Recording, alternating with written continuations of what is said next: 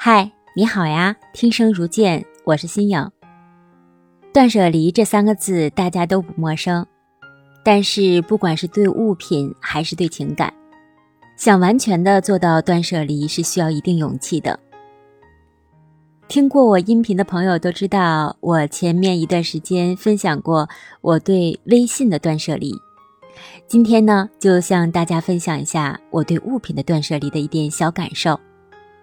我第一步做的是忍，管住手，做一个小气的女人。我从去年开始就做日常支出的消费记账，发现啊，很多东西是可买可不买的。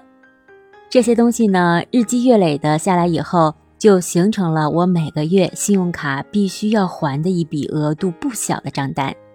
于是我开始不再购买衣服了，不再购买小饰品。如果呢不影响我的日常起居，不降低我的生活品质的东西，我是坚决不买的。就这样，半年以后，我欣喜的发现，我对购买东西的欲望减弱了，不再感性消费了，而且省下来很多时间，可以做一些自我提升的事情。其实，在这里呢，有一些小方法，可能大家在网络上也听到过。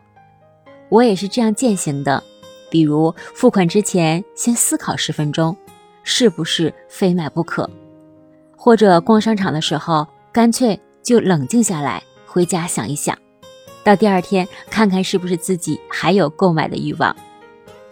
我培养断舍离的第二步就是做到舍，放开手，做个大气的人。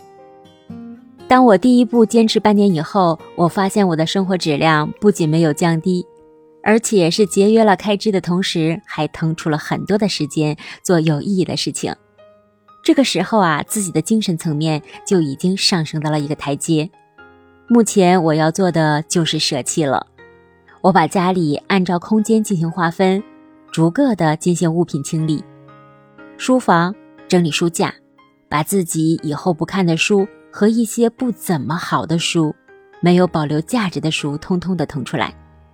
我选择在二手网站上进行卖掉。第二个格子空间就是我的卧室，打开衣柜，把一年穿不上两次的衣服都找出来进行捐赠，或者是送给需要的朋友。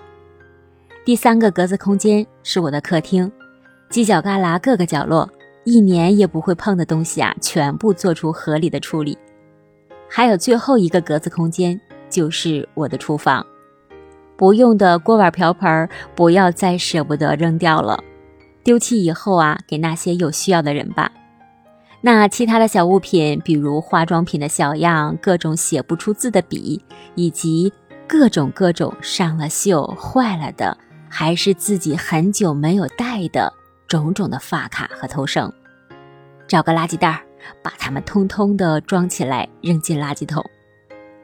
如果说第一步是忍。是精神上的升华，那我觉得第二步舍就是我精神上的一个洗礼。